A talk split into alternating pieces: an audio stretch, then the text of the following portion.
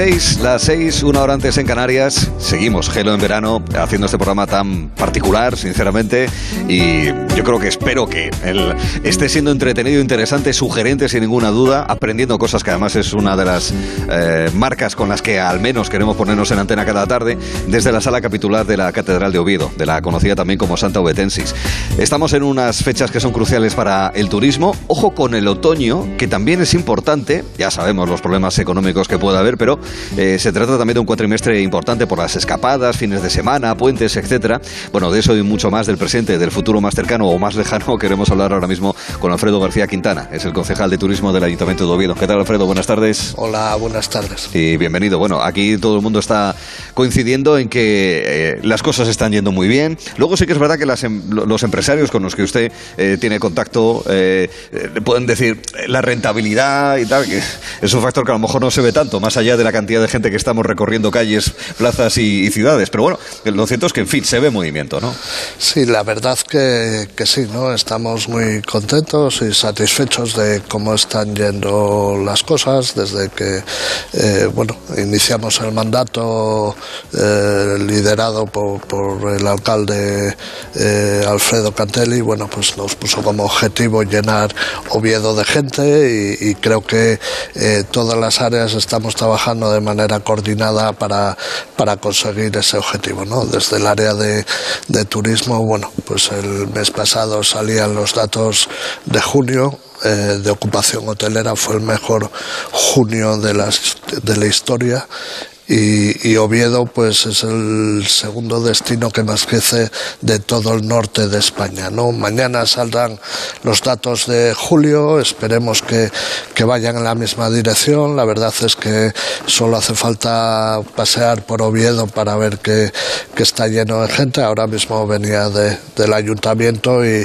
tanto la plaza del ayuntamiento como la plaza de la catedral están repletas de, de turismo. ¿no? Mm. Que, bueno, pues eso eh, quiere decir decir que algo estamos haciendo bien porque estamos trabajando en un mercado tremendamente competitivo que es el, el sector turístico y donde hay destinos que, que, que estaba, están trabajando mucho y bien con grandes recursos y por tanto bueno pues eh, mejorar esos resultados respecto a la competencia pues significa mm. mucho ¿no? sí porque aquí hay competencia ve a gente escanciando sidra sí sí sí, sí. digo digo de fuera Sí, sí, sí, es uno de los grandes reclamos. Eh, la gente eh, cuando llega a los hoteles, eh, bueno, pregunta por la catedral, pero también pregunta por, por la calle Gascona, ¿no? La, calle que es referencia de siderías en Oviedo, que, que, realiza la prueba de la sidra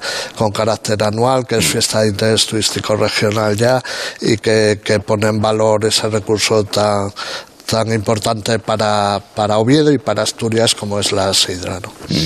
Eh, ya entramos en tema gastronómico. Hace unos meses, y nuestro querido Rafael Seca desde alguna que otra ocasión lo menciona, cuando hablamos de los quesos y demás, eh, el World Cheese, en fin, ese festival internacional de quesos que tuvo lugar hace apenas unos meses, poco más de medio año, el pasado mes de noviembre. ¿Qué, repercusión puede tener, pues eso, en asociar, en fin, Oviedo al queso, en realidad Asturias al queso? Aquí también hay mucha competencia, hay quesos buenos en muchos lugares. Sí, la verdad que, bueno, pues Asturias es una de las manchas queseras de Europa más, importantes. Eh, hicimos una apuesta eh, muy importante por traer ese World a, Oviedo y por dos motivos, ¿no? Por un lado, para poner en valor esa riqueza, esa riqueza quesera y, por otro, para demostrar que, Oviedo está capacitada para organizar cualquier tipo de evento de, carácter internacional, Eh, vinieron eh, más de 4.000 quesos de, los cinco continentes, eh, más de 300 jurados internacionales, eh, pasaron más de 15.000 visitantes y bueno, pues como decía, demuestra que, Oviedo tiene instalaciones y tiene infraestructura para organizar y para desarrollar cualquier tipo de evento, de congreso de carácter nacional o internacional. Vamos a congresos. Ahí sí que también hay competencia. Eh, ¿Qué es lo que puede ofrecer Oviedo en esos términos que siempre son importantes de jornadas, simposios, congresos, encuentros profesionales, en definitiva? Tenemos dos instalaciones magníficas, ¿no? Como son el Auditorio Príncipe Felipe y el Palacio de Congresos de, de Calatrava. Creemos que, que son dos instalaciones muy apropiadas para desarrollar cualquier tipo de evento y luego contamos con una oferta magnífica de alojamientos, de hostelería, de restauración, una oferta complementaria que, eh, eh, la organización de este tipo de eventos eh, valora muy positivamente. Este año hemos tenido bueno, congresos de carácter nacional como el Congreso de Áridos en mayo, eventos importantes eh, a la vuelta de la esquina, el Campeonato del Mundo de Pesca, donde vendrán 32 nacionalidades, equipos de 32 países. Eh, bueno, estamos trabajando, eh, como decías, en un mercado tremendamente competitivo. Si el turístico lo es, el segmento maíz, pues lo es elevado al cubo, ¿no? Pues estamos buscando nuestro, nuestro hueco, nuestro posicionamiento y, bueno, pues estamos teniendo resultados positivos en ese sentido también. En materia de digitalización, ¿qué están haciendo? Porque ahora todos vamos caminando con el móvil en la mano y queremos buscar información, queremos hacer reservas, eh, queremos que nos guíen. En ese sentido, ¿qué, se ofrece? Porque hay también novedad. Sí, bueno, pues estamos trabajando dentro de la red de destinos turísticos inteligentes, que, bueno, pues eh, eh, trabaja fundamentalmente entre cinco aspectos fundamentales, como son la la gobernanza, la eh, tecnología, la innovación y eh, la accesibilidad y la sostenibilidad. Y en el tema de digitalización, pues estamos eh, haciendo un plan director para actualizar el plan estratégico que, teníamos cuando llegamos al gobierno, donde damos, bueno, pues una especial importancia pues a estos temas de digitalización digitalización y de sostenibilidad eh, que nos van a marcar en el futuro. ¿no?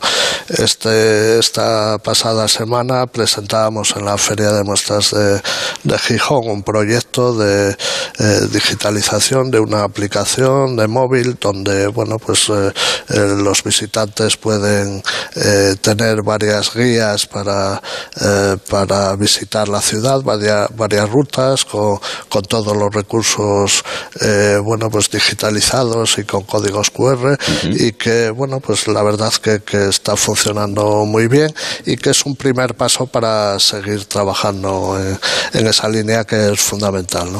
En ese stand hubo 42.000 primeros peregrinos, además hemos eh, conocido en el día de hoy. Eh, una cosa que mm, llamaba la atención y cuando uno visitaba otras ciudades era que había buses turísticos y es fácil encontrarlos. En Oviedo no lo había hasta hace relativamente poco, tampoco tampoco como hace apenas unas semanas, en pruebas. ¿Qué tal está funcionando? Muy bien, también. Bueno, queremos ser un destino turístico y para ser un destino turístico tenemos que dar servicios turísticos, ¿no? Y el bus turístico es un, un servicio que los visitantes valoran, aunque la viabilidad económica es complicada, eh, pero bueno, pues hemos eh, conseguido ponerlo en marcha de manera eh, con un proyecto piloto durante los meses de agosto y septiembre, con la idea de analizar el funcionamiento ver qué tipos de mejora eh, podemos hacer para que sea realmente viable económicamente y que podamos mantenerlo o en ciertas épocas del año o el objetivo último sería mantenerlo eh, durante todo el año. ¿no? El bus turístico facilita la visita a todos los turistas eh, bueno, de una manera muy importante para ir al Naranco, visitar el Perrománico, te sube en un bus, eh, visitas un recurso, luego coges el siguiente, el billete vale para todo el día. Bueno, yo creo que es un servicio que, que valoran eh, tanto los visitantes como los propios vecinos de Oviedo lo han valorado muy bien y, vamos a pelear por mantenerlo en el tiempo. Mm. En, esa idea que ha comentado anteriormente, donde van todas las administraciones, también las empresas de, turismo de sostenibilidad, hay cierto resquemor a que se produzca una masificación. Eh, en fin, mm, la verdad es que masificación no vemos, sí que vemos mucha gente, mucho más de lo habitual, pero yo no sé hasta qué punto eh, les preocupa que a lo mejor se les vaya de la mano la, promoción y que todo el mundo venga, etcétera y tal, y, al mismo tiempo pues se pueda generar problemas, eh, porque bueno, no deja de ser, como ha mencionado anteriormente, pues plazas llenas de personas, o por ejemplo el entorno de, los maravillosos monumentos del románico que están en el Monte Naranco, que es un entorno natural, y ahí están esas piezas maravillosas de eh, alto medievales eh, del tiempo de la, de la monarquía Astur, y que haya demasiada gente en un determinado lugar concreto que hay que preservar. ¿Hasta qué punto eso preocupa o no, Alfredo?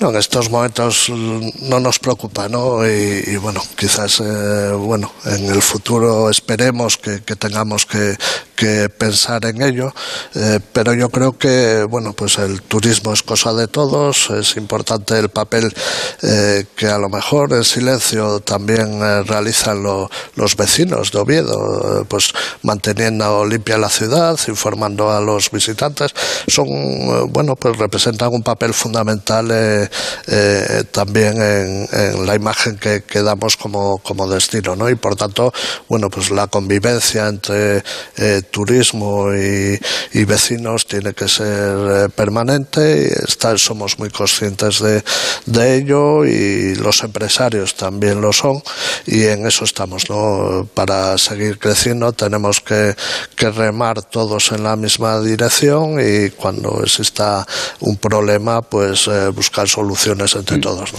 Estamos en la Catedral de Oviedo, que es lugar de llegada especialmente para los peregrinos que vienen de León, del Camino de Salvador, es lugar de paso, pero también es origen del camino, es historia de la ciudad, lo hemos contado, es eh, la apuesta que se adopta actualmente como puesta en escena, digamos, como presentación de Oviedo como lugar eh, de inicio del camino. eso, desde, punto de, este punto de vista, se está repercutiendo ya. Eh, ¿Ya se nota que Oviedo es una referencia del camino? Sí, yo creo que sí, que poco a poco, bueno, pues hemos puesto esa marca hace eh, tres años escasos con, con estas eh, circunstancias de la pandemia que, que, los han afectado también negativamente a todos, eh, pero bueno, pues los resultados están, están ahí, ¿no? Yo creo que ha sido un acierto importantísimo la campaña Oviedo Origen del Camino. Entendíamos que Oviedo era conocida y reconocida como inicio del camino primitivo, pero quisimos dar un paso más y, que sea también conocida y reconocida no solo como inicio del camino primitivo, que fue la primera ruta del Camino de Santiago, sino como origen del propio Camino de Santiago, ¿no? Eh, el Camino de Santiago como ruta de peregrinaje más importante de Europa, pues nació en Oviedo, ¿no? El primer peregrino fue Alfonso II el Casto y por tanto queremos poner en valor todos esos recursos vinculados al Camino de Santiago que tiene nuestra ciudad, que son muchos y, muy desconocidos hasta ahora, ¿no? Los efectos eh, se están viendo, bueno, pues porque eh, está creciendo los peregrinos y, también los eh, propios municipios por donde pasa el camino primitivo, pues nos lo están diciendo, ¿no? Que este esfuerzo que está haciendo Oviedo, eh, pues también repercute en el resto de municipios y en el resto de Asturias, porque al final la catedral es de Oviedo, pero es la catedral de Asturias también, ¿no? Sí, señor. Eh, ya por último, claro, nos encontramos a 23 de agosto, vigésimo, tercer día de, de, este mes, todavía queda verano, pero queda un cuatrimestre muy curioso, porque hay mucho turismo de escapada, de fin de semana, de puente y demás, ya mirando incluso hacia la Navidad. es que este cuatrimestre es muy jugoso también desde el punto de vista turístico. ¿eh? Sí, que es uno de los grandes retos que, que tenemos como, desde el área de turismo, ¿no? Uno de los grandes problemas, ya no solo de Oviedo, sino prácticamente de todos los destinos, es la desestacionalización y, y el aumento de la, de la estancia media, ¿no? Por tanto, bueno, pues estamos muy trabajando de una manera muy importante en desarrollar actuaciones en esos eh, en este último trimestre y en el primero del año y, la verdad que bueno tenemos eventos importantes que, se celebran con carácter anual como son los premios Princesa de Asturias eh, la celebración de gastronómica del desarme con la recreación histórica bueno pues algunos eh, congresos que tenemos y eventos que tenemos cerrados y también las navidades no entonces bueno tenemos que seguir luchando trabajando para para ir enlazando estos temas y que puedan, como muy bien decías tú, eh, realizar escapadas y, conseguir que, aumente la ocupación y las visitas. Según íbamos hablando, estaba mirando para confirmar que sí, hay acueducto en diciembre, porque el 6 de diciembre es martes, el 8 de diciembre es jueves, sí, sí. hay acueducto, es Una, una, gran semana. Es una gran semana, que se pueda disfrutar en cualquier caso, en cualquier caso. Alfredo García Quintana es el concejal de Turismo de Oviedo. Le agradecemos el que haya estado con nosotros y, como se dice a los peregrinos, buen camino también. Pues buen camino para todos y muchas gracias, como siempre, Artur. Hasta luego, Alfredo, y gracias.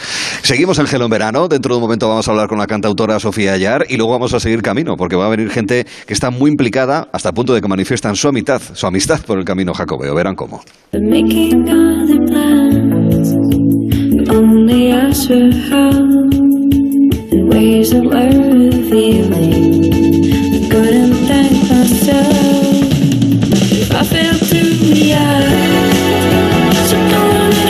Te acompañamos esta tarde con Gelo en verano. De 3 a 7 en Onda Cero. Una tarde tranquila, una playa tranquila. Este verano mereces pasar unas vacaciones tranquilas. Porque con la alarma de Movistar Prosegur te avisan si pasa algo en casa en menos de 29 segundos. Y si fuese necesario, llaman por ti a la policía. Disfruta del verano por 14,90 euros al mes durante tres meses, contratándola hasta el 7 de septiembre. Infórmate en tiendas Movistar o en el 900-200-730. Si Dalí y su gato Babu hubieran tenido un percance en coche, en línea directa habríamos cuidado de su mascota con hasta 1000 euros en veterinario. Cámbiate y llévate una bajada de hasta 150 euros en tu seguro de coche y además la cobertura de mascotas de regalo. Nunca sabrás si tienes el mejor precio hasta que vengas directo a lineadirecta.com o llames al 917-700-700. El valor de ser directo. Consulta condiciones. Necesito vuestra ayuda urgentemente. ¡Hola, cariño! Dame un abrazo. Aquí todo el mundo sabe que soy marica, pero hay otra cosa que aún no he contado. Que soy solo positivo. El VIH es un estigma. Decirlo es jodido. Hay gente que me gustaría contárselo. Qué valiente. Nos vamos a poner a trabajar. Confío en vosotras, ¿eh? Reinas al rescate. Nuevo programa, ya disponible solo en A3 Player Premium. ¿Cómo tienen las mochilas? Pues los estuches ni los mires. Y habría que cambiar los escritorios. Y las sillas. Vamos, que este fin de no salimos de casa. ¿Qué dices? Ahora nos vamos a IKEA. En un pispas y por muy poco lo tenemos solucionado. En IKEA tenemos todo lo que necesitas para preparar la vuelta al cole. Entra en IKEA.es y descúbrelo.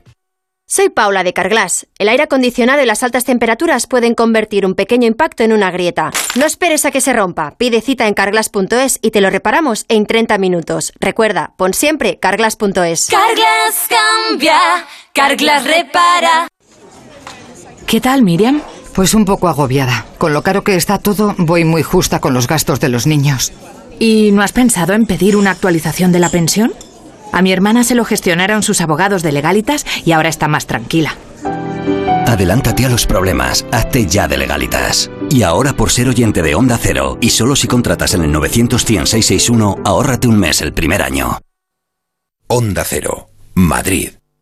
Venga a las rebajas de Muebles a Dama. Precios insuperables con la misma calidad de siempre, en una gran variedad de estilos y modelos, con su habitual trato amable, transporte y montaje gratuitos y la mejor financiación. Todo lo bueno de Muebles a Dama, pero ahora con rebajas. En General Ricardo 190 y en la web mueblesadama.com. Muebles Imagina que tu mejor amigo te dice de pronto que se ha enamorado de tu pareja. ¿Qué harías? Este verano, ven al Teatro a Reír con el Bar Prodigioso de Roberto Santiago. Desde el 25 de agosto en el Teatro Quique San Francisco. Una comedia prodigiosa. Bricolaje Moraleja, la mayor exposición de puertas en Madrid que puedas imaginar. Tenemos los mejores precios porque somos fabricantes. Ofertas demoledoras. Puerta lacada 4R 75 euros. Bruselas lacada 90 euros. Y Bruselas lacada Plus completa por 130 euros. Calle Galileo Galilei 14 de Getafe. bricomoraleja.com Compramos tu Rolex de acero de los años 70 y 80. Especialistas en Rolex desde hace 30 años. Compramos tu Rolex de acero de los años 70 y 80. Pagamos el mejor precio. Compramos tu Rolex de acero de los años 70 y 80. 915346706. Plaza San Juan de la Cruz 9. 915346706. No lo olvides. Compramos tu Rolex de acero de los años 70 y 80. ¿Quieres vender tu coche? Busca, compara y si alguien te paga más, ven a Ocasión Plus. Mejoramos cualquier tasación. Mejor pago garantizado. Pago en 30 minutos. Ocasión Plus. Ocasión Plus. 13 centros en Madrid. Nuevas aperturas en Arganda y Villalba. Localiza tu centro más cercano en ocasiónplus.com. Abiertos sábados y domingos. Colaboran con Decorman, armarios y vestidores Distor, Fontalcala Fontanería, Yo Cocino Cocinas y Lifestyle Electricidad 91 609 3370 o decorman.es.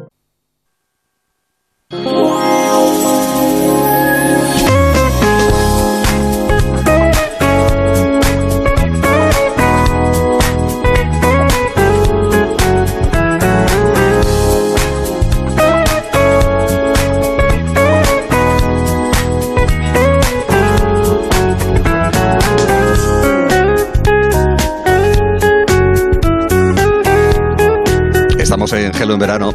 En esta tarde que espero, insisto, que esté siendo entretenida, que estén pasando un buen rato con nosotros, que les hagamos compañía, que también es otra de las misiones con las que nos lanzamos a la antena cada día que empezamos a las 3, a las 2 en Canarias. En esta ocasión, para hablar con la cantautora Sofía Ellar. Está a punto de sacar el próximo 2 de septiembre nuevo single. Vamos a escucharlo, como es lógico y normal, y conocer más de ella a través no solamente de su historia, que ya la tiene, pero sobre todo su presente y su futuro. Sofía, ¿qué tal estás? Muy buenas tardes. Buenas tardes, aquí estamos de vuelta ya en la capital. Me alegro de que así sea. O sea que, entonces, ¿qué pasa? ¿Que terminaron las vacaciones o, o qué pasó con...? Explícanos ese comentario dicho- casi incógnito. Pues a mí me habían dicho que iba a tener el primer agosto de mi vida hasta finales y ha vuelto a ser mentira. Así que nada, ya estoy de vuelta con las maletas medio deshechas y ya programando todo lo que se viene ahora, que es mucho.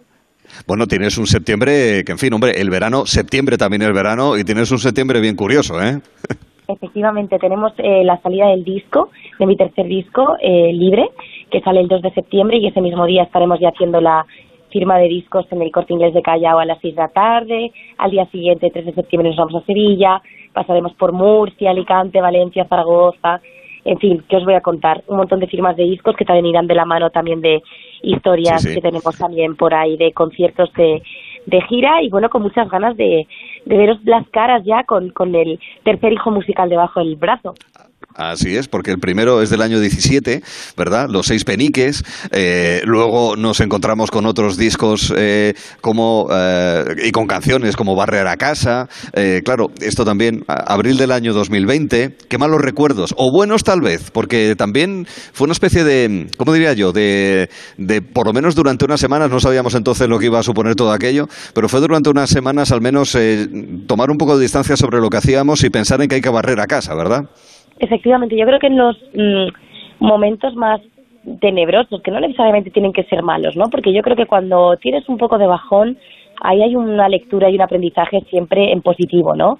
Y es precisamente también un poco en estas líneas de lo que trata este disco libre, ¿no? O sea, todos hemos pasado a nivel mundial un bajón que hemos compartido además y en ese sentido la música ha vuelto a demostrar que, que está ahí para hacer medicina natural, entre otras millones de cosas más, ¿no? Entonces, qué importante es barrer a casa, ¿no? Esa expresión barrer para casa, hacer piña en los momentos más turbios, pero luego siempre después de un bache eh, hay, hay una salida de paz, ¿no? Y un aprendizaje detrás de ello. Yo creo que también esto es un poco la historia que cuenta, pues, este tercer disco libre, ¿no? Sí, que me ha supuesto.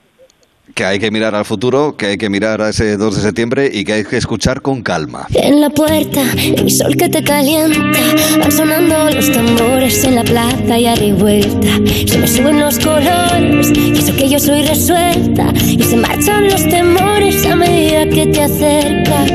Dime tu nombre, aunque vengo de otro igual, solo que no supo ser hombre, yo contigo soy real. Que me invites a bailar, y que tu número igual, que si tenemos que ser dos, te esperaré en nuestro lugar.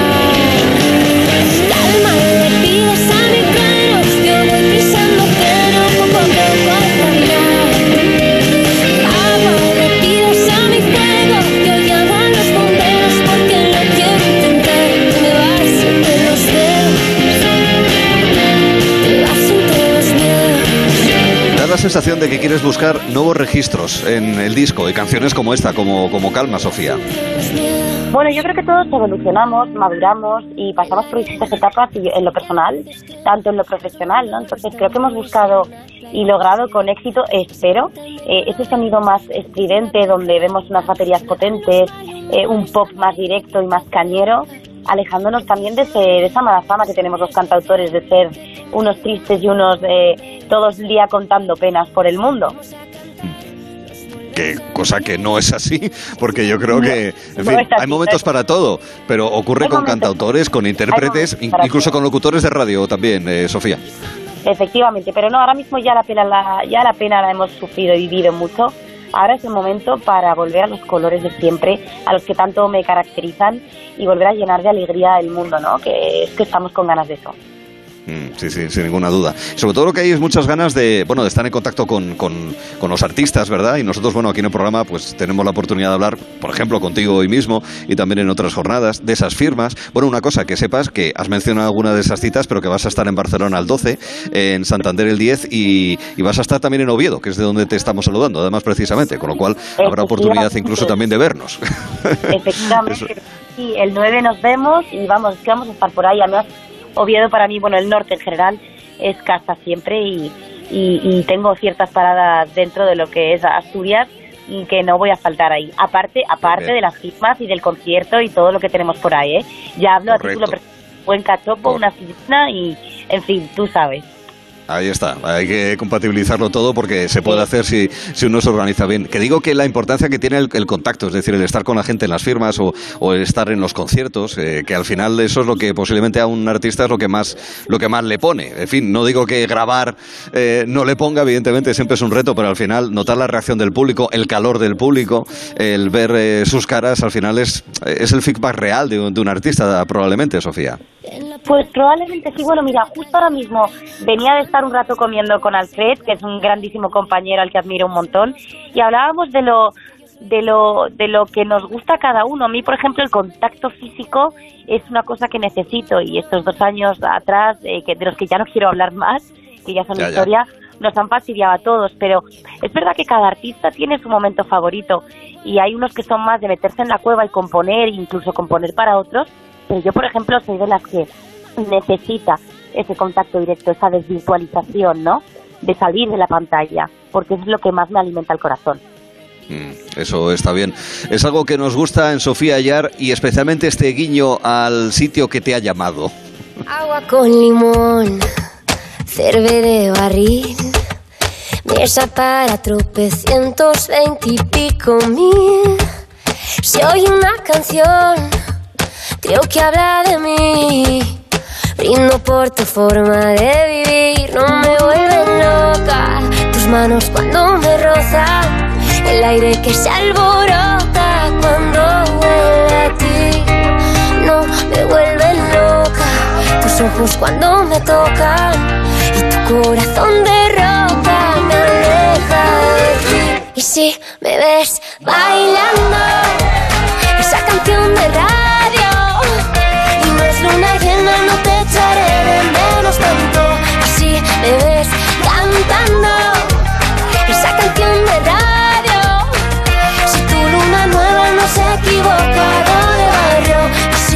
muy de agradecer, Sofía, esta canción de radio. ¿Eres muy de radio tú?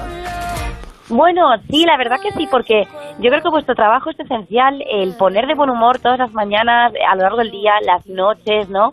De todos los que están ahí al volante, pues eh, pasando mucho, mucho rato, ¿no? Los atascos y tal.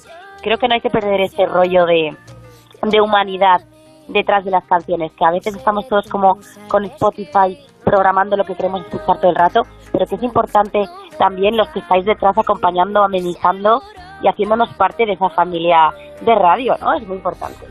Sí, la compañía familia de la radio que en muchas ocasiones así nos sentimos. Nos sentíamos así cuando éramos simple oyentes. Imagínate cuando tenemos la oportunidad y el gusto de poder eh, saludar a nuestros oyentes y hablar con gente eh, como tú, Sofía, esta, esta misma tarde.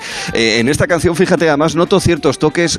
ya sabes que es como los libros. La palabra es mitad de quien la dice, mitad de quien la escucha. Y yo en esta canción noto así como un toque como de Caribe. ¿Me equivoco o no? ¿Esto es algo que se quiere buscar o es una interpretación inadecuada por mi parte? Eso? Sofía.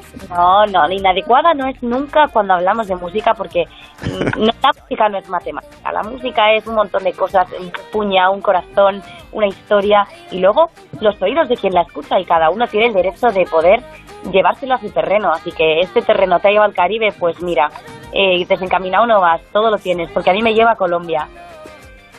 Vale, pues ahí está, la canción de radio. Todo ello dentro de Libre, el último disco de Sofía Ayar. Digo último en el sentido de próximo, porque esperemos que el último sea dentro de muchísimas décadas, décadas o incluso jamás, que siempre haya más discos de Sofía Ayar. Tercero en su discografía y nada, presente. El 2 de septiembre estará en Madrid, pero luego a partir de ahí próximamente en su ciudad, ¿eh? ya digo, Sevilla, Murcia, Alicante, muchos más lugares. Sofía, pues nada, en Asturias eh, serás muy bien recibida como en el resto de lugares que hemos citado y otros que formarán parte de tu gira. Un beso muy fuerte, Sofía. un beso, gracias. Gracias y hasta la próxima. Te escribí Bien, pues ahí está, Gelo en verano. Que estamos haciendo, les recordamos, desde la sala capitular de la Catedral de Oviedo. Y hemos hablado mucho sobre Oviedo como origen del camino, también como destino, como sitio de paso. Y eso es algo que vamos a ver mejor a través de las vivencias y del compromiso que tienen los amigos del camino. Porque en toda España, y recuerdo algún Gelo además que hablamos con ellos eh, sobre sus vivencias y cómo desde el camino que viene desde eh, Cádiz, por ejemplo, ¿no? Enfrente de la Catedral de Cádiz está la iglesia de Santiago y luego está, se sube por la vía Augusta en dirección hacia la vía de la Plata. O el camino que viene desde Montserrat, por ejemplo, o los que vienen de Valencia, Canarias también tienen el suyo, el camino francés y el camino primitivo, los caminos del norte. De esos caminos vamos a hablar. Y del camino de San Salvador, que es el que une Asturias y León. Tenemos con nosotros a tres invitados. Aquí en la sala capitular nos encontramos con Lourdes eh, Campillo. ¿Qué tal, Lourdes? Buenas tardes. Buenas tardes. También está con nosotros Maribel Sáez. ¿Qué tal está? Muy buenas tardes, Maribel. Muy bien, muy buenas tardes. Va a tener que cogerme el micrófono con la mano para poder, poder eh, escucharnos bien. Bueno, eh, Lourdes es la presidenta de la Asociación de Amigos del Camino Asturleonés de El Salvador. Asociación Asturleonesa. Asociación Asturleonesa del Camino. De Amigos del Camino de Santiago. De, Santiago y ella es la vicepresidenta, en el caso de, de Maribel. lo mismo, sí. Y tenemos con nosotros también al presidente de la Federación de Asociaciones de Amigos del Camino de Santiago de Asturias, que no es otro que Laureano García. ¿Qué tal, Laureano? Buenas tardes. Hola, buenas tardes, Arturo. Por, por seguir, por seguir corrigiéndote, soy presidente de, la de, la agrupación de asociaciones del Camino del Norte. No de ah, vale. sino del norte. del norte, vale, venga. No, no hay problema, ¿eh? Hay un confesionario libre allí, ¿eh? Luego voy a... No hay, no hay, no hay problema. Están mis todos, pecados. Nada, no. Todos los pecados perdonados. Haces bien, haces bien en, puntualizarlo, no hay, no hay, ningún problema. Bueno, hemos destacado más de una ocasión, Lourdes, que este es lugar, sí, de salida, de paso, pero también de llegada, porque la gente que viene de León eh, eh, viene aquí y también tiene... De hecho, eh, el nombre de nuestra asociación hace referencia al Camino de Salvador, Asociación Astur Leonesa de Amigos del Camino de Santiago. Exactamente, que es el que pasa por la Cordillera Cantábrica. Sí, Y que ah, lo... Y claro, pasa por la Cordillera Cantábrica, posiblemente sea uno de, las, de los puntos más altos de cualquiera de los caminos de porque bueno, está la Cruz de Ferro, que son 1500, ¿verdad? No. Eh, si empiezas en Sompor, pues a lo mejor también está muy alto. No, el punto más alto es en la Fuenfría. ¿En Fuenfría? Sí, ah. el Camino de Madrid. ¿El Camino de Madrid? Sí. Ah, vale, claro. Que se llama Camino de Madrid o de Madrid al Camino, porque une en, en Sagún de Campos con el camino francés. Ah, claro. Sagún de Campos, que es el punto, y además quiero recordar que hay un hito que así lo señala, es la mitad del camino francés. El camino viniendo desde Roncesvalles, en este caso, ¿no? esa ruta que me acaba de comentar de, Madrid. Pero bueno, es un camino distinto del Salvador, ¿no? Porque pasa por la cordillera cantábrica con unos paisajes, altitud, bosques, etcétera, ¿no? Como naturaleza es espectacular. ¿Mm? ¿Cómo nació históricamente el camino del Salvador? El camino del Salvador, pues porque eh, los peregrinos venían a la Cámara Santa a, visitar al Salvador y las reliquias. ¿eh? Están las cruces, eh, otras reliquias y sobre todo el Santo Sudario. que es quizá la reliquia pues de las más importantes de la cristiandad. Sí, lo hemos comentado antes con el, con el Deán, con Benito Gallego. ¿Y, el camino era más Oviedo-León o León-Oviedo? No, León-Oviedo. León-Oviedo. Sí, sí, sí. Aquí había pues una peregrinación importantísima, numerosísima. Eh, de hecho, hay constancia documental de que se hacían pues lo que ahora llamamos ping para los peregrinos y, se hacían miles de, insignias de ese tipo para los peregrinos. Eh, fue importantísimo mm. eh, esa peregrinación.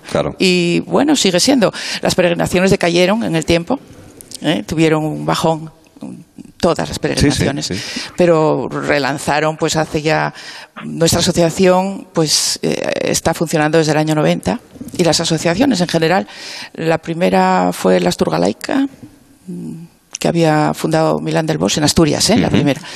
Y nosotros desde el año, desde el 90 empezamos los años, a funcionar. Primeros de los años 90 fueron determinantes. ¿Y qué es lo que le lleva a Maribel, eh, en su caso, por ejemplo, como experiencia personal, a apuntarse ya no solamente a ser peregrino, sino además eh, demostrarlo con un paso más eh, de estar en una asociación de amigos del, camino, en este caso del Salvador? Porque yo soy de las primeras, yo estoy desde el 90 allí.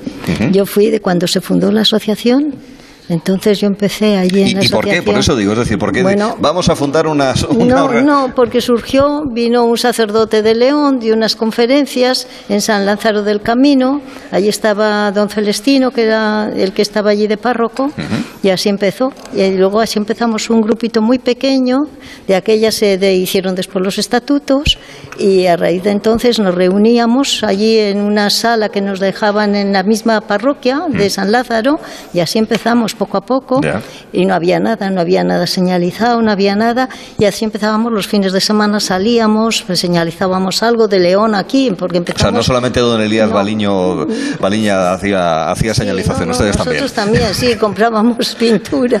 ¿Pero con la flecha amarilla o con otro...? La flecha amarilla. Ah, con la flecha, amarilla, como don Elías, sí, sí, sí, porque no había señalizado, es más, de aquella decían que el camino primitivo no existía, decían en muchos sitios, y eso estaba documentado desde tiempos de Alfonso II, como mínimo. Sí, sí. Pero bueno, así empezamos, poco a poco. Y bueno, pues hasta hoy, y ahí estoy desde entonces. Sí, señor, pues eso está bien. En el camino. Laureano, estamos hablando por estas experiencias tanto de Lourdes como de Maribel de, ese, de esa ruta, de ese camino entre Asturias y León, entre León y Oviedo. León y Oviedo. Exactamente. Y, la verdad es que, eh, Carlos, fíjate, con el tema de los distintos caminos, se ha ido descubriendo mucho sobre los caminos, también los del norte, que obviamente son los que tú mejor conoces, sin desconocer todos los demás, ¿verdad, Laureano? Sí, bueno, caminos eh, siempre hay muchos porque eh, si algo hay cierto es que el camino comienza en la casa del peregrino, cuando el peregrino mm, comienza ese, ese caminar. Pero sí que en, un momento determinado, cuando empezamos, allá a finales de los años 80 del siglo pasado, pues es verdad que, que los, las principales rutas, por supuesto el camino francés, el camino primitivo, el camino del Salvador, eh, los caminos del norte, que bueno, unos antes y otros después fueron despuntando porque tuvimos en un primer momento bastante problema en el País Vasco para el tema del desarrollo del camino, pero en los últimos años eh, es un boom parece que por todos los lados hay camino y que todo el mundo quiere un camino de Santiago por delante de su casa, lo cual bueno pues no deja de ser bastante peligroso porque como eh, lo mismo Lourdes que Maribel me conocen de hace mucho tiempo, yo suelo decir muchas veces que tenemos el peligro de morir de éxito. Entonces, bueno, pues tengamos mucha prudencia a la hora de, no de abrir esos caminos, sino de, de autentificarlos, de darles la seña y el marchamo de camino de Santiago porque bueno, hay, en rutas hay muchas, todas muy dignas, todas con su historia y con su trascendencia, pero Camino de Santiago, bueno, pues hay los tradicionales, los de siempre, los la media docena, los siete oficiales que hay en Galicia y que lógicamente pues llegan a Galicia desde el resto de España y desde el resto de Europa. Claro, es que hay otros intereses más particulares que pueden Sí, pervertir eso, lo que es la realidad del tránsito de la peregrinación a Santiago de Compostela. Explícanos, Claro, Lourdes. Sí, sí, sí, adelante, Laureano, perdona. No, no, no, iba, iba a decir que en los últimos años el espíritu jacobeo se está cambiando eh, y prueba de ello es que eh, el, el tema del Camino de Santiago en las diferentes administraciones está recayendo en el Departamento de Turismo en lugar de en el Departamento de Cultura como era antes, con lo cual, bueno, pues de alguna manera puede haber no una perversión de- del, term- del tema, pero bueno, sí que un, un diluir ese espíritu Sí, jacobeo por- a lo mejor, tradicional, ¿no? ¿no? Exactamente. Toquecito, to- toquecito de atención, ¿eh? dicho sea de paso. Lourdes, ¿cuáles son los principales hitos, lugares? Me, me refiero pues no solamente a monumentos, sino también, yo que sé, pues ese restaurante que le pone a usted una comida maravillosa en la ruta de... ¿Del camino primitivo? del- del cam- no, en este caso del, del Salvador, del del Salvador. Ah, del Salvador. Mm, Bueno, pues yo creo que el, el paso por, por la cordillera. La cordillera, no, pero bueno, me como refiero a iglesias. Arbás, claro, sí, sí. la colegiata, sí. Precioso. Y después también en la ermita, por ejemplo, hay, hay ermitas pequeñas, eh, rurales, que tienen mucho encanto. ¿eh? La ermita del Buen Suceso, por ejemplo, también es. Y después bajar a San Miguel del Río, subir a, a Llanos de Somerón. Eh, Es una ruta preciosa, pero que hay que hacer con buen tiempo. Si no, con buen tiempo, porque claro, estamos hablando de Uno, montaña, incluso alta claro, montaña. Sí, sí. Nosotros en alguna ocasión que hicimos el, el Camino de Salvador eh, tuvimos que interrumpir por, por la nieve. Y, y el camino primitivo interrumpe muchas veces en invierno pues por los rigores del invierno. Claro, es que es así, o sea, no y no pasa nada, hay que asumirlo. También eh, to- el resto de caminos también por la climatología y otros Sí, factores también sí. tendrán sus problemas a, a lo largo de- del año. Eh, claro, e- ese camino eh, tiene un desnivel, eh, Maribel. Vamos a ver, ¿qué, qué es más complicado, la parte de las cuestas hacia arriba o las pendientes hacia abajo? Porque bajar también, es duro, ¿eh? Bueno, a mí me da igual. Bueno, me da igual. No es que me da igual. Ahora, ahora mismo, después de los años que llevo, me cuesta más subir que bajar. Pero bueno, eh, en realidad es lo mismo. A mí me gusta, como gustarme, el que más me gusta es el camino primitivo. El me primitivo. encanta, sí, me encanta. Por la, por- y tiene mucha más dificultad, por supuesto. También porque, tiene, claro. por ejemplo, el camino francés. Es que si la fuese meseta, fácil no es merece. Bueno, bueno, a ver, yo que he hecho el camino francés, Pero, eh, no, quiero decir, es- también hay que bueno, caminarlo, ¿eh? También, sí, pero es otra cosa. Pero lo hace, yo- eso lo hace valioso, es decir, el que, prefiero- el que haya este un, un reto físico y mental, Sí. yo creo que lo hace más valioso todavía, ¿eh? Sí, sí, a mí me gusta más, desde luego. Sí, sí. Para mí sí, es más importante, más... Bueno, me, me gusta más, Claro. simplemente. Sí. Eh, Laureano, lo- los caminos del norte, claro, en fin, podríamos estar aquí horas y horas hablando si nos vamos al detalle, pero los caminos del norte y muy, si me permites, el primitivo, ¿cómo está en términos pues de albergues cada cierto tiempo, de señalización, de cuidado para el paso, incluso si quieres hasta de cobertura, porque eso es importante, Sí. Laureano. Muy importante, muy importante. Y más en esta época moderna donde los peregrinos, más que mirar los mojones o las señales del camino, esas flechas amarillas que antes decías, van pendientes de la app del puñetero móvil, perdónenseme la expresión, y se, y se olvidan y sobre todo se pierden todo lo que tienen alrededor. Pero bueno, eh, los caminos están bien, siempre son mejorables, por supuesto que siempre son mejorables. El camino primitivo en el tema de albergues, por ejemplo, está perfectamente dotado. Eh, yo diría que incluso mm, no es que hemos tocado techo, pero estamos muy próximos a tocar techo porque hay, hay albergues cada muy pocos kilómetros, albergues pequeñitos, albergues eh, que todavía en su mayor parte mantienen ese espíritu jacobeo de, la acogida, del donativo, etcétera, etcétera, pero suficientes. En los caminos del norte mm, o el camino de la costa, por diferenciarlo de- del camino primitivo, eh, depende mucho de las comunidades autónomas. No en todas eh, es igual.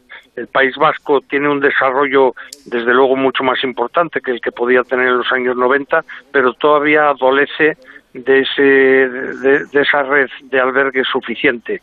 Eh, Cantabria, mm, como tienen también con mucho eh, nivel el tema del camino levantado, pues ahí andan a medias entre que eh, atienden a uno y atienden a otro, aunque va teniendo también una red importante de, de albergues. La señalización creo que es suficiente, que los peregrinos no deben, no tienen por qué perderse siguiendo esas flechas amarillas y vuelvo a insistir y es ya casi casi una broma en el tema de las aves del camino que muchas veces se pierden por, por no mirar nada más que el teléfono y sobre todo se pierden el paisaje, se pierden las gentes, se pierden los monumentos y se pierde la naturaleza que yo creo que esas cuatro cosas eh, juntas eh, es el, el elemento singular del camino de Santiago en Asturias. Sí, señor. El camino primitivo, eh, arrancando aquí en Oviedo, dentro de que todos estamos de acuerdo, como decía Laureano, que el camino empieza a la puerta de casa. sí. Pero bueno, si empezamos en Oviedo, luego confluye eh, con el francés en Melide, en, en Galicia. Del camino primitivo, usted, Lourdes, ¿cuáles son los puntos que le parecen más, más hermosos, más para destacar, de los que tiene mejor recuerdo tal vez? Bueno, hay- voy a diferenciar entre monumentos y naturaleza. Eh, Como monumentos, bueno, pues enseguida nada más salir tenemos el monasterio de Cornellana, después el conjunto histórico de Salas y no digamos ya Obona. Obona merece un punto y aparte y es una pena porque no está en condiciones. De eso Laureano, que lo tiene muy cerca, Sí. pues podría darnos una clase. Sí. Pues Es un monasterio que- además, eh, precioso, eh, en una naturaleza exuberante, maravillosa, eh, con una iglesia valiosa, con un Cristo interior que no he podido ver nunca, pero que tengo referencias de él. Y bueno, yo creo que Laureano sabe mucho de eso y que ha trabajado mucho por eso. Pues que cuente un poco, venga. Sí, Laureano. Bueno, y después como naturaleza, Sí. eh, asomarte cuando llegas a Buspol y te asomas al, al- a Grandas, aquello es un espectáculo. Sí, que es un concejo, es limítrofe ya con Galicia. Lo de Obana, ¿tú crees que tiene solución ese Obona. monasterio? Obona, Obona, perdón. Obona, no Obana, Obona. Obona eh, tiene solución, por supuesto, siempre y cuando las administraciones, la central, la autonómica, la local y la religiosa, se pongan de acuerdo y de verdad lo tomen en consideración. Hombre, eh, por, por ser un poco optimistas, hay buenas noticias o hay eh, moderadamente buenas noticias porque Obona eh, ha entrado dentro del plan director de monasterios del Instituto Español de, Monumentos de Patrimonio y eh, se está elaborando ese plan director de restauración y de y de arreglo del monasterio. Pero yo creo que más importante que, que hacer ese, ese proyecto es buscarle un fin, buscarle una meta, buscarle un uso para después de, porque yo que llevo muchos años, como bien decíais, eh, trabajando y desvelándome por Obona, eh, porque para mí es, es mi niña bonita, eh, he sufrido muchas restauraciones o muchas obras en Obona y a los pocos años aquello volvía a estar igual porque no se le había dado ningún tipo de uso. Entonces yo creo que es fundamental el, el, de verdad creernos que Obona es imprescindible en el camino y en el patrimonio histórico de nuestra querida Asturias. Este año, eh, 2022, se cumplen precisamente 800 años del privilegio real de Alfonso IX de León que obligaba a que todos los peregrinos que iban a Santiago de Galicia pasaran por Santa María la Real de Obona. Bueno, los peregrinos en una gran mayoría eh, se desvían esos 300 metros que hay desde el camino hasta el monasterio para poder visitarlo. Pero lamentablemente, como citaba Lourdes, para visitarlo por fuera, porque la iglesia pues está cerrada habitualmente, ese magnífico Cristo eh, que, hay en su interior pues no se puede no se puede ver pero tampoco se puede ver eh, la lápida sepulcral donde se supone que están los restos de Adelgaster y de su mujer Adosinda fundadores del monasterio ni se pueden ver otras eh, cuestiones que son de interés para aquel que tiene mínimamente un- una sensibilidad por, por los monumentos y por el patrimonio. Creo que entre todos tenemos que seguir peleando y tenemos que seguir luchando para levantar Obona y para recuperar Obona. Pero bueno, no solamente Obona, también Cornellana, como bien decía Lourdes, también San Antolín de Bedón en el oriente, que también es otro ejemplo fundamental en todo esto. Pero bueno, au- aunque no sea políticamente correcto lo que voy a decir, seguimos eh, invirtiendo dinero en el conventín de Valdedios, que está muy bien, pero que ya llevamos mucho invertido, en los, en los monumentos prerrománicos, que está muy bien, pero que llevamos mucho invertido, y sin embargo tenemos otros monumentos, pues eh, ahí un poco a la buena de Dios. Bueno, pues la llamada, la llamada de atención está, está hecha también en ese sentido. A ver, que no quiero yo dejar de preguntarle a Lourdes y a Maribel por ese camino del Salvador, que ah, posiblemente para buena parte de nuestra audiencia en el resto de España, o no, no necesariamente, a lo mejor ha sido un pequeño descubrimiento, como también ruta del camino. Eh, ¿Caminando en cuántos días más o menos se puede hacer, Maribel? ¿El camino del Salvador aquí? Sí. Bueno, yo lo he hecho en un fin de semana, en bueno. tiempos, pero bueno, son ciento y pico kilómetros, es para hacerlo. Bueno, pero en dos días. Sí, sí, al En tres. En sí. tres días caminando. Lo hacíamos, sí, Por de el medio fin del de monte. semana, sí, sí, sí. Bueno, pero sí. vamos, pero es que caminábamos mucho. Vamos. Pero de aquella caminábamos mucho, Ya. ahora no, ahora estamos caminando veintitantos kilómetros al día. Sí, vamos. Eh, que es lo que hace un peregrino normal en lo muchos casos, ¿eh? alumno 20 como normal. mucho, ¿eh? Entonces, como son 120 kilómetros o 120 y tantos Sí, sí. hasta aquí, pues entonces tienes que poner, pues no sé, por lo menos una semana. No, seis etapas es lo último que programábamos. ¿Eh? sí. Seis Seis, días. Seis Seis, días. etapas. Seis días, 20 por lo kilómetros, menos, eso, claro. a 20 Sí, kilómetros sí, o 20 y 20 algo. Sí, sí. Para contar con que tienes que hacer paradas también. Claro, y eso me parece o sea más que- razonable para mi estado físico. No, pero también. bueno, nosotros No, en tres, en tres días se hacía al principio. Después Sí. eh, ya en Después cuatro. lo hemos hecho en cuatro. En cuatro días. Y ahora nada, ahora ya es una cosa simbólica. Seis, lo hacemos, ahora seis. Lo hacemos eh, de un fin, de un día nada más. O De sea, día, ¿no? vamos a Bueno. Mieres y volvemos caminando, pero para ganar la perdonanza y ya eh, no, no hacemos camino largo Ya, desde ya. allí. Bueno, quería yo ese pequeño En detalle para, sí. Lo para que pasa que es muy duro porque es todo monte. Claro, por eso, Claro. por eso digo que no son solamente es kilómetros, duro. es que también son metros de Sí, arriba y, sí, y abajo. Bueno, pues hablando sobre el Camino de Santiago, los Caminos de Santiago, con el presidente de la agrupación de asociaciones de amigos del norte de España, Laureano García, con Maribel Sáez y con Lourdes Campillo, que son presidenta, Lourdes, vicepresidenta Maribel de eh, la Asociación de Amigos del Camino Astur Leonés, Astur San. Salvador. Les agradezco a los tres que hayan compartido este rato con nosotros en lo que ha sido la cuarta etapa, porque son cuatro horas de programa, pues entonces concluimos cuarta etapa No, de esta muchas, peregrinación. muchas nuestra. gracias. Pues muchas gracias. Arturo, sí, muchas gracias por ponernos un poco a la vista de todos Nada, para eso estamos. y para valorar el camino. Muchas gracias y hasta la próxima. Gracias a los tres. Y